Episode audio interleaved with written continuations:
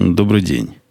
14 июня 2010 года, около 6 часов по среднеамериканскому времени, 251 выпуск подкаста «Атум-Путуна».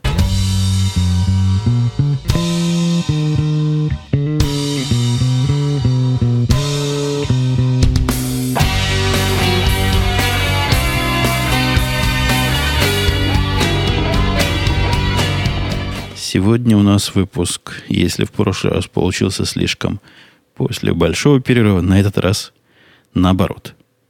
После маленького перерыва, и боюсь, что будет у нас маленький кастик, полукаст. Это не оригинальное название, это я так назвал, мы так с Димой назвали наш последний подкаст, который, на удивление, короток вышел. По-моему, всего час, а в наших парных подкастах там язык быстро и сильно развязывается, и поэтому час этот не, не подкаст, а это полукаст. А полукаст сегодня грозит быть из-за того, что темы с прошлого раза не накопились. То есть остались именно те, что на 250 не влезли. Не влезли в основном по причине неумелой моей организации в связи с моим же усталым состоянием последнего выпуска, поэтому осталось много чего – но есть одна тема, и одна как раз в догонку тех прошлых. Тут тема такая, которая заставляет вспомнить разные русские народные поговорки, присказки и прибаутки.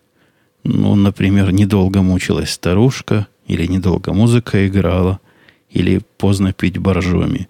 Это я по поводу того, той радостной истории, которой я с вами делился в захлеб – что компьютер теперь летает, и гири с моих ног сняли. Ну да, ноги, ноги мои облегчились на время, на два дня, а потом в них обратно вбили гвозди. Оно не стало хуже работать, оно стало просто работать как раньше, но через три дня, через два дня компьютер вернулся, вернулся, простите, к своему старому и вот тому ужасающему, как я теперь понимаю, состоянию. Стоило мне увидеть, как оно бывает хорошо, как я сразу понял – что вот с тем, как плохо я жить дальше не могу. А посему был послан мальчик вместе с этим самым компьютером в ближайший Apple Store, где он отнес и рассказал про три проблемы, которые я там видел. Ну, причем самая главная проблема это с диском. Явно с диском что-то не так, явно его надо поменять. Вторая проблема там была с тем, что с некоторыми FireWire дисками он просто не загружался. С некоторыми, я говорю, я был уверен, что со всеми. Но там как бы проверили с его слов. Воткнули и 400 диски, и 800, и с обоими загрузился. Поэтому будем считать пока условно, что с некоторыми дисками. Третья проблема, я как-то даже не думал, что стоит о ней рассказывать и что я не буду чинить. Но на самом деле расширенная гарантия крутая вещь. Там экран у меня немножко выгорел. Выгорел так, что следы призраков там остаются – ну, только под очень определенным углом, и только если внимательно присмотреться, у меня на экране очень долго, видимо, был в свое время открыт Eclipse, и поэтому буковки, даже когда Eclipse выключен, там просвечиваются. Не то, чтобы их сильно видно, если не знаешь, где искать, не найдешь. Но раз уж относим, так почему бы не пожаловаться? Они сказали, да, в порядке, эта проблема известна, мы вам экран просто поменяем. В результате всех этих замен на целых от 5 до 7 дней остался я без компьютера, и вы не поверите, что... Не поверите совершенно справедливо, потому что компьютеров у меня много, и немного, конечное счетное количество. Записываю я на свой второй основной компьютер, и, собственно, он стал моим основным теперь станком на время. MacBook Pro, подключенный ко всему, выглядит, конечно, лэптоп, который стоит на столе, из которого сбоку вылазит целая кучка проводов, такая кучка, что больше уже вставить некуда. Заняты абсолютно все разъемы, любой какой представьте, там занят. Ну, практически все хозяйство я смог восстановить и сделать на неделю такую временную рабочую станцию. И я думал один из Mac Mini серверов сюда поднять, но потом мне стало как-то лень. Переживу недельку без портативного компьютера, потому что он теперь стационарный, а разбирать и вынимать и относить его каждый раз – это целое дело. В виде основного дисплея у меня 23-дюймовый синема дисплей, по-моему, это называется. Старенький-старенький. Но при этом он прекрасен. Он у меня и до этого стоял сбоку, я на него внимательно не, не зырился, не глядел, не зыркал. Во. А теперь смотрю, и оказалось, что дисплей прекрасен. То есть он еще до того, как у Apple возникла идея везде делать глянцевые экраны, которые я, в принципе, поддерживал. Я их и сейчас поддерживаю, но для работы такой долгой я второй день уже сижу с матовым экраном, которому сколько, 4-5 лет уже в обед, и нарадоваться не могу. У меня есть сильное чувство, что когда придет iMac обратно, я все-таки этот 23-дюймовый, старый, но матовый, оставлю с основным.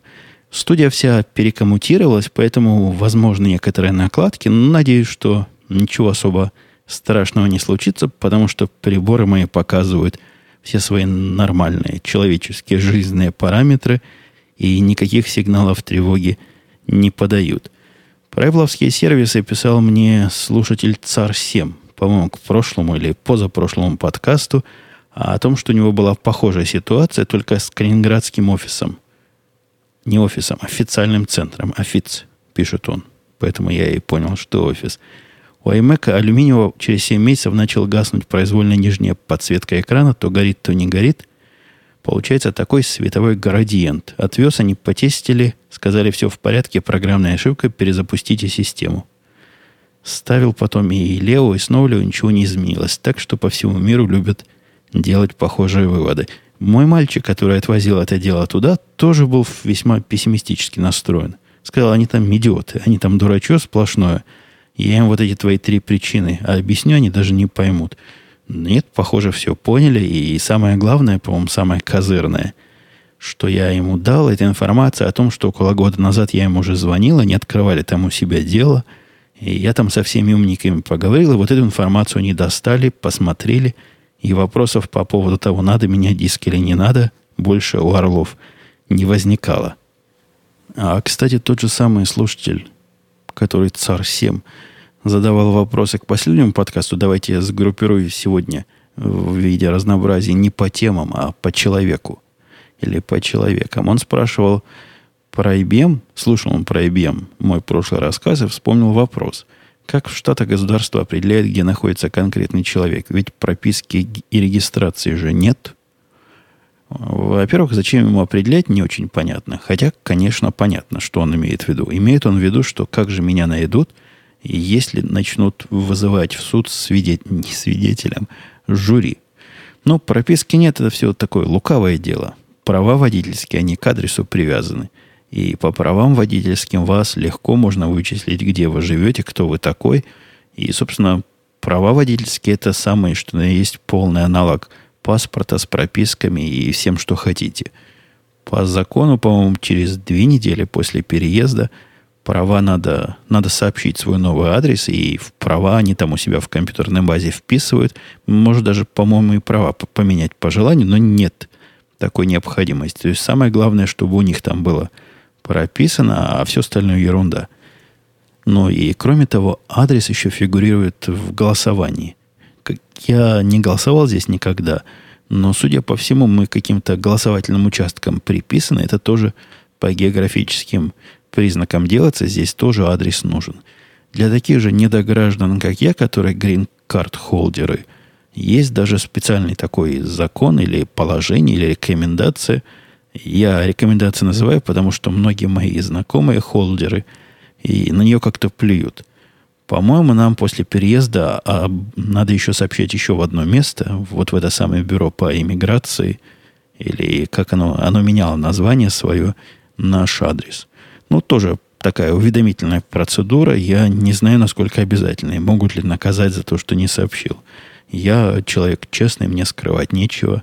ФБР, который в моей двери постучится, я не боюсь, потому что никакими заказами, покупками и посылками для своих слушателей не занимаюсь, поэтому адрес везде свой прописываю, везде официально меняю. Вот недавно мальчика моего арестовали за не за вождение в нетрезвом виде, нет, а за езду не пристегнутым. Как он там ездил, это вопрос, конечно, десятый. Десятый не потому, что неважно, а потому, что у нас нет достоверной информации. Но что известно совершенно точно, когда он подъезжал, он был без пристегного ремня. Он утверждал, что так спешил в колледж, что вот уже готовился выскочить из машины и за квартал ну, уже когда по улочке ехал, отстегнул ремень, все, приготовился на, на выход, на быстрый бросок тела вне машины. А, а тут же и стоял полицейский. А обошлось это дело в 50, по-моему, 5 долларов, и, что удивительно, еще прислали повестку в суд. Тут я чего-то не понимаю, потому что меня однажды, когда останавливали за двукратное превышение скорости, выдали такую квитанцию, в которой я пометил, что признаю себя виновным. Там было сказано, либо признаете себя виновным и платите, мне, по-моему, 70 долларов насчитали, либо приходите в суд и доказываете, что вы не верблюд. Тогда платить, значит, не надо пока. В этой бумажке было совсем по-другому. Было указано, куда заплатить, если вы еще не заплатили. Велено заплатить этот штраф за не позже, чем 4 дня до начала суда и прийти в суд. Суд где-то даже не в нашем городке, а где-то в соседнем будет. Вот мальчик собирается выяснять, весь удивленный, отчего его еще судить собираются, если штраф уже с него сняли. А, собственно, случай с мальчиком, я же задумался вспомнить, к чему я все это сказал. К тому, что там знали его адрес, при том, что свои права водительские он не переоформлял. Но как-то у них там, видимо, по аналогии.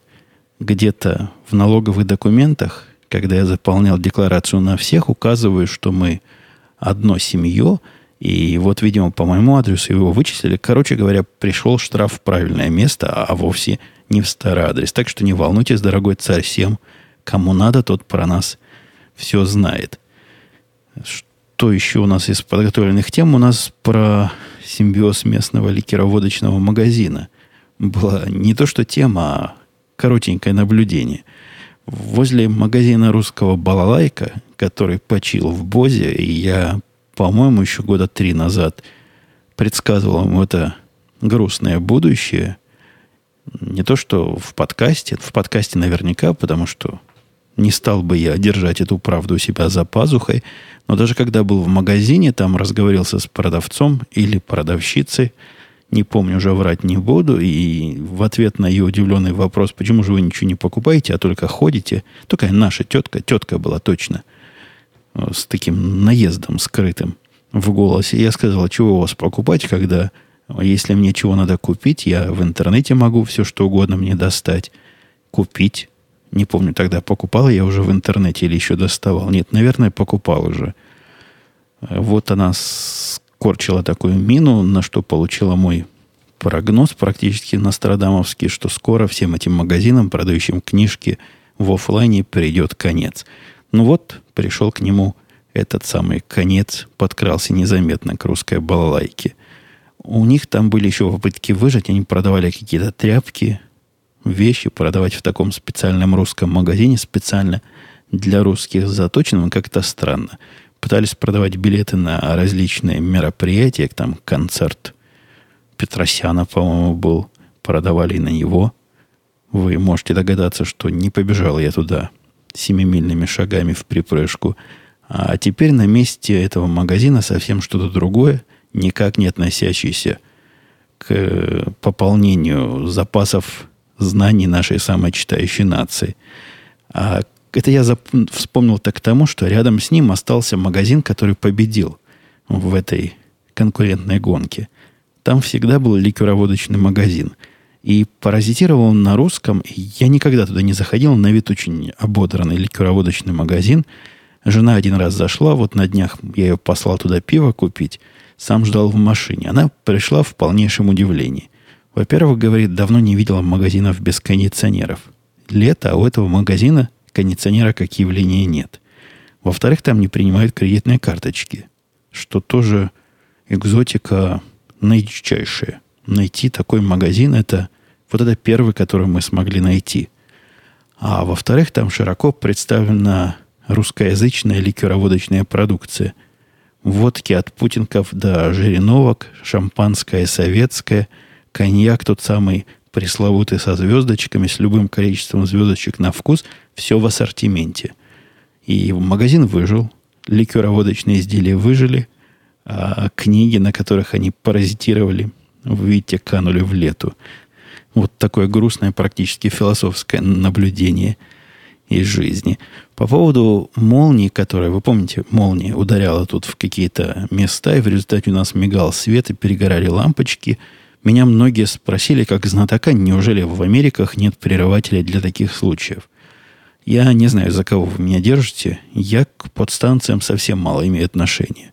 Подозреваю, что прерыватели какие-то есть, и не погорело все на свете, а погорело всего три лампочки. Видимо, они таки прервали. Мне... Я эту тему к чему-то вспомнил. К тому, что про Америку мне говорить про всю сложно. Ну, не знаю. Может быть, на этой подстанции не было, а на трех тысячах других есть, или наоборот, нет нигде.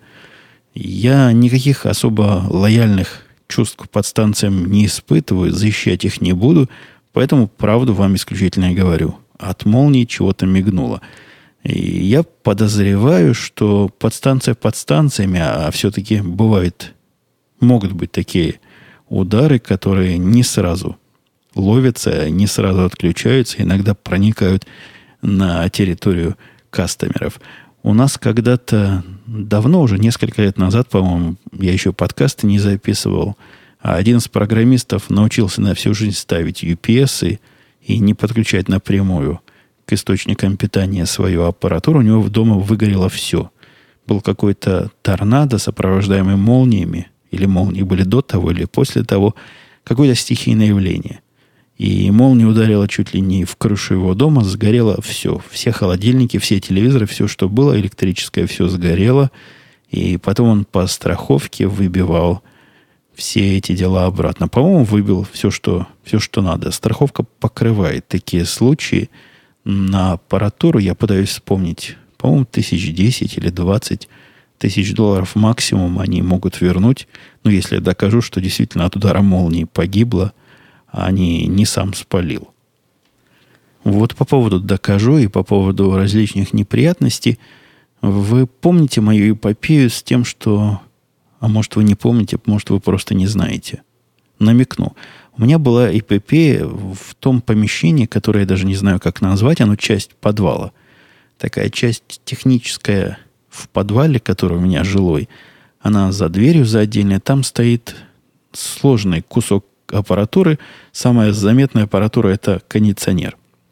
Кроме кондиционера там стоит увлажнитель воздуха, по-моему, и еще куча разных приборов, о которых я имею вполне смутное впечатление. Я совсем не кокетничаю. В самом деле там большие железные штуки стоят. Вот нагреватель там стоит. Я его легко узнал. Такой большой бойлер для воды. Но по поводу всей остальной аппаратуры я чего-то за год пока не освоил – так, например, загадка, в какое место вставлять или с какого места вынимать фильтр для кондиционера, для меня оставалась полнейшей. До того момента, пока не пришел мужик, вот вызванный по, по поводу, о котором я сейчас расскажу, не показал пальцем. Так бы в жизни не нашел сам, как эта штука открывается и куда засовывается этот самый фильтр. оказался он совсем-совсем в нестандартном месте. Так вот, в этом помещении на полу начала появляться вода – хотел сказать жидкость, нет, не жидкость, вода, прозрачная вода, стояла там на полу невысоко, наверное, сантиметра полтора, и стабильно. То есть явно она прибывает, высыхает, прибывает, то есть уровень постоянно, не может она так просто стоять один раз налившись. И никуда не уходит. Явно где-то течь, и эту течь я попытался исследовать со всех сторон, нигде на вид ничего не течет. Все сухое, а вода на полу есть. На дом у нас есть, я рассказывал про эту штуку, можно купить себе гарантию на всякие вещи, которые могут поломаться. И вот мы эту гарантию как раз недавно продлили. Знаю точно, сколько стоит, потому что с теткой торговался. Стоило 46 или 45. Хороший из меня знаток точных цифр долларов в месяц. И вот по этой страховке не страховки. Страховка это другое. Страховка это против молнии. А это гарантия на дом. Так вот, по этой гарантии они все и чинят. Когда-то приходили чинить, я уже об этом тоже рассказывал. В этот раз решил свеженькую страховочку, так сказать, поюзать. Позвонил им туда, прислали они специалиста, в начале специалиста по кондиционеру. Потому что со слов такого глупого заказчика, как я, трудно понять, о чем речь. Вода какая-то на полу, а, а что течет человек сказать не может. Поэтому пришел специалист по кондиционеру, сказал, раз уж я здесь, давайте я вам что-нибудь починю. Какую-то хреновину отвертил, новую вкрутил. Говорит, вам все равно бесплатно, а экономику все вместе поднимем. Но заодно показал, где фильтр находится. Вот это была его польза. Сам же позвонил другому специалисту, говорит, тут нужен, который по канализациям специалист, по сливу воды, потому что вода, которая тут стоит, не из кондиционера течет. И самое главное, проблема не в том, что она течет, а проблема в том, что она не вытекает. Пришел более другой мужик, даже не мужик, а пацан, наверное, чуть старше моего мальчика – долго-долго там копался и выкопал. Говорит, тут такой у вас продвинутый сэр. Подвал, что даже из сервисных помещений все насосами выкачивается. Но нет, чтобы сделать, как у людей, дырку в полу, и туда бы все вытекало. Нет, у них там насос, и насос сам определяет, когда надо качать, и качает. Так вот, его определяло, сломалось, а скорее всего весь насос сам сломался целиком и полностью – Говорит, менять будем? Я говорю, что за вопрос? Есть у нас такая замечательная гарантия, давайте менять. Позвонил он в контору, долго-долго с ними беседовал. После этого пригласили к трубочке меня, и я сразу заподозрил неладное. Тетка мне, там тетка подготовлена, говорит, сэр, откройте свой договор, откройте там пункт 18и, который прим 1. Мелким почерком, видите, что написано – там сложная формулировка, я бы никогда сам бы ее не расшифровал таким образом. Но она говорит, по сути, о том, что этот насос они мне бесплатно ремонтировать не будут. То есть они берутся в рамках своей гарантии ремонтировать то, что необходимо вот с точки зрения насосов для выживания дома и для жизнеобеспечения. А если бы сломался тот насос, который выкачивает воду из другого помещения, ну, чтобы земляные воды, эти подземные, нас не затопили, то тогда да. А этот такой сервисный, он luxury насос, он для понтов. Поэтому понтовые вещи они не чинят за бесплатно, а пришлось мне самому выкладывать 320 долларов такая железяка стоит, доложу вам, вместе с работой. Но зато теперь в подвале сухо. Я подозреваю прокопать дырку, сквозь этот бетон пробить, и стекала туда прекрасная вода, наверное, дешевле получилось бы. Но, возможно, бы другая из этого подвала подымалась. Поэтому решили мы не рисковать и дать специалистам прикрутить гайки, как они знают и куда они умеют. Продолжая тему не высказана в прошлый раз, а, она не совсем не высказана. Я высказывал это в Твиттере, я высказывал это в радио Ти, я высказывал это везде. Не могу с вами не поделиться – странность, это даже не неприятность, а странность такая. Событие мерк, померкло по сравнению со странностью реакции. Обнаружился у меня двойник ВКонтакте, даже не двойник. Вот это меня удивило в первую очередь. Было первопричиной моего удивления. Человек, который сидит ВКонтакте слэш Умпутун, у них, оказывается, можно такие себе URL заводить, который вовсе не Умпутун, то есть вовсе не я – Удивительнейшим фактом оказалось, что он под меня не пытается даже косить, а просто занял такой URL. Я удивился вот примерно такими же словами, как с вами сейчас разговариваю. Что это такое? Человек занял э, мой ник, имел наглость сказать мой, везде мой, заметьте, мой, не чужой, а мой. И, и при этом под меня не косит. На это получил сразу массу одинаковых но очень похожих ответов от разных людей, которые, в принципе, наверное, должны понимать, что слово «умпутун» не является таким уж случайным. Много вы умпутунов знаете? Вот признайтесь честно. Я ни одного, кроме себя.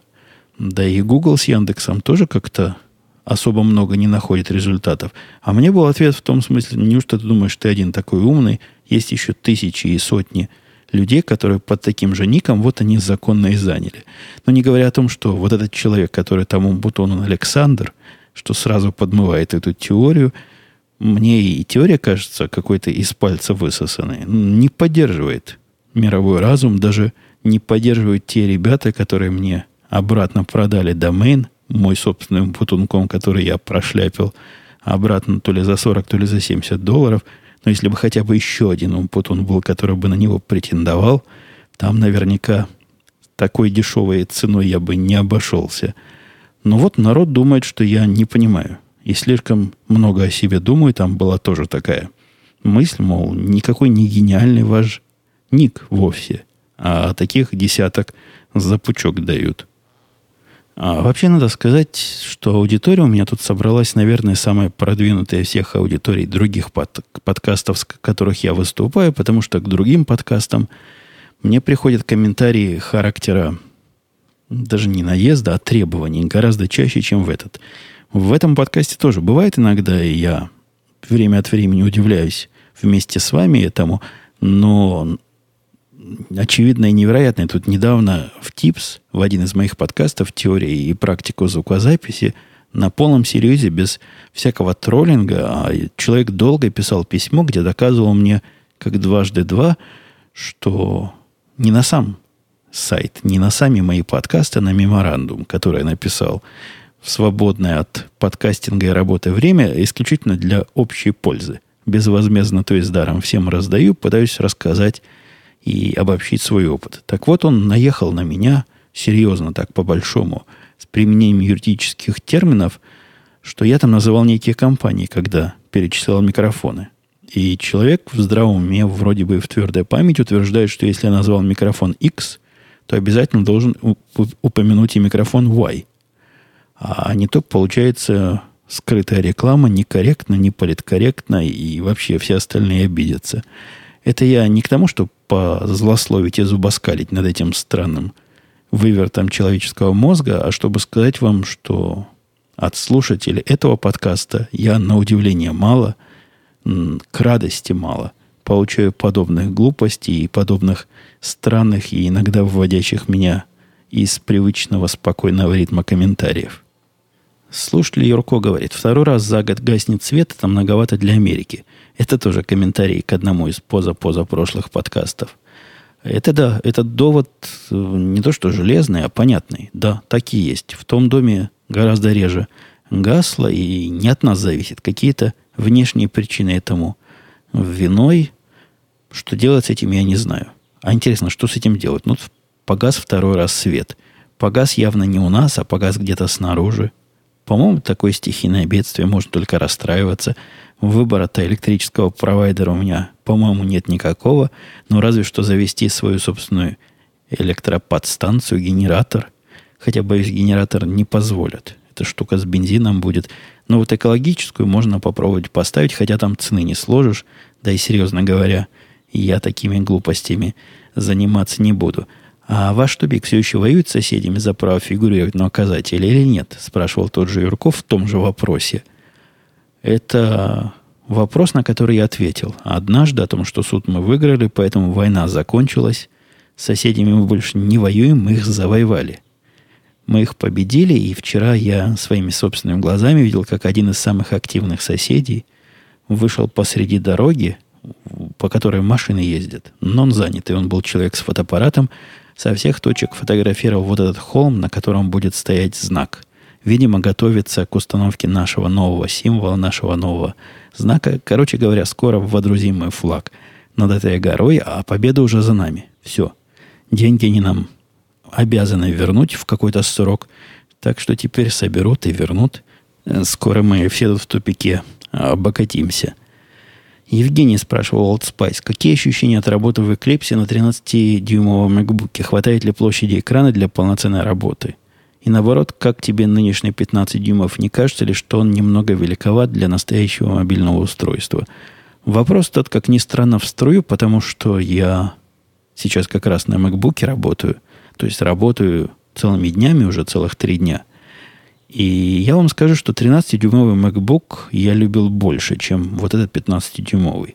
Как 15, так и 13, на мой взгляд, не хватает для полноценной работы. Необходимо делать всякие финты ушами и другими местами. Ну, действительно, прятать панели, буковки поменьше делать. Но с точки зрения мобильности и с точки зрения доступности и переносимости 13 дюймов сильно. Легче, сильно меньше и сильно удобнее. Если бы сегодня я покупал себе новый переносной компьютер, наверное, купил бы 13-дюймовый MacBook Pro.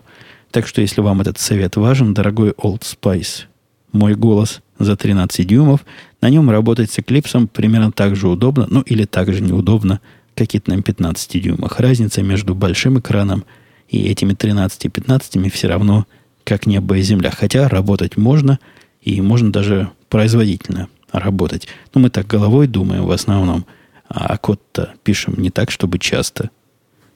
Продолжая тему вопросов, потому что других-то тем у меня сегодня особо не осталось.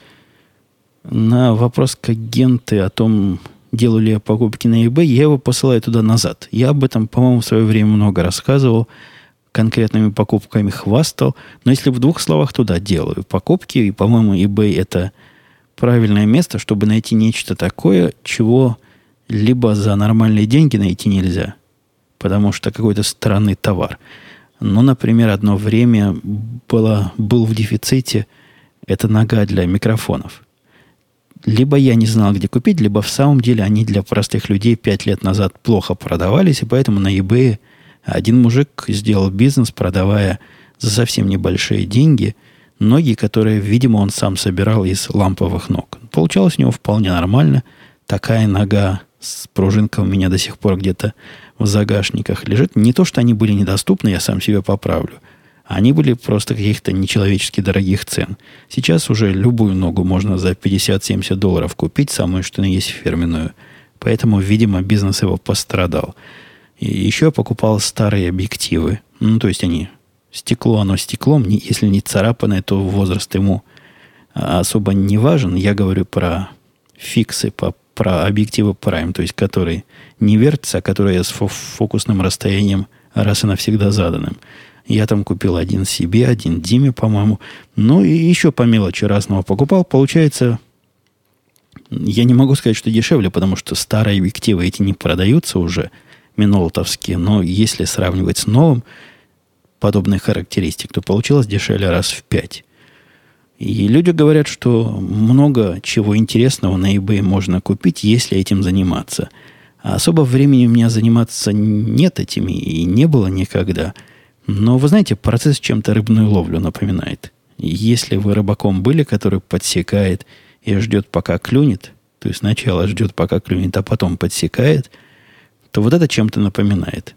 Попробуйте, может быть, может быть, и вам тоже понравится.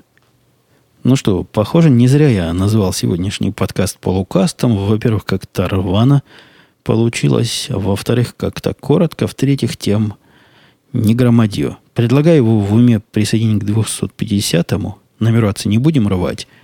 А считать 250, часть вторая. Хотя на бумаге пусть будет 251.